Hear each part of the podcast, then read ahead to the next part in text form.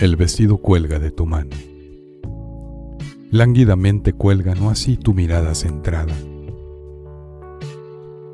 que se recarga sobre mis ojos, y con tus labios entreabiertos, sugerentes.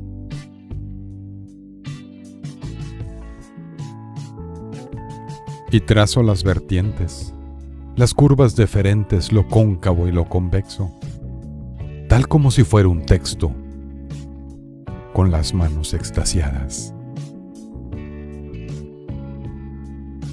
Y al dibujarte siento, siento que me sientes, sientes cada caricia con el lápiz y el difuminar las sombras te causa un sobresalto placentero.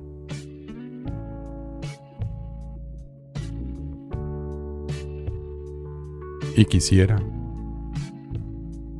quisiera poder con mis dientes, con mis labios dibujar tus pechos prominentes, apretar tus pezones excipientes, pero el sombreado es exigente y los detalles importantes. Y dibujo tu entrepierna con cuidado y sin prisa, porque te gusta la terneza mucho más que la roncería, así despacito con mi dedo. Te esfumino. Y al esfuminar los pliegues de tus piernas, pareciera que el dibujo se moviera paulatinamente, se estremeciera. Si no fuere porque lo vi, no lo creyera. Así, así como te estremeces tú ahora. Y mis ojos perciben un sutil solemne meneo pendular. Pareciera que el dibujo y tú son singular.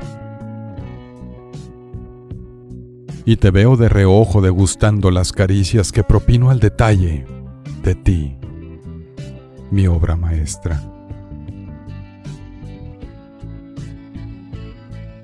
y tus ojos se encienden y expelen llamaradas brillantes como el deseo que la luna tiene por el sol, como la primavera entre tus piernas acompasados sobre la cama. Y nos urge terminar a los dos. Esta representación sobre papel para comenzar otra nueva sobre lienzo. El lienzo donde culminamos siempre apenas terminada esta faena.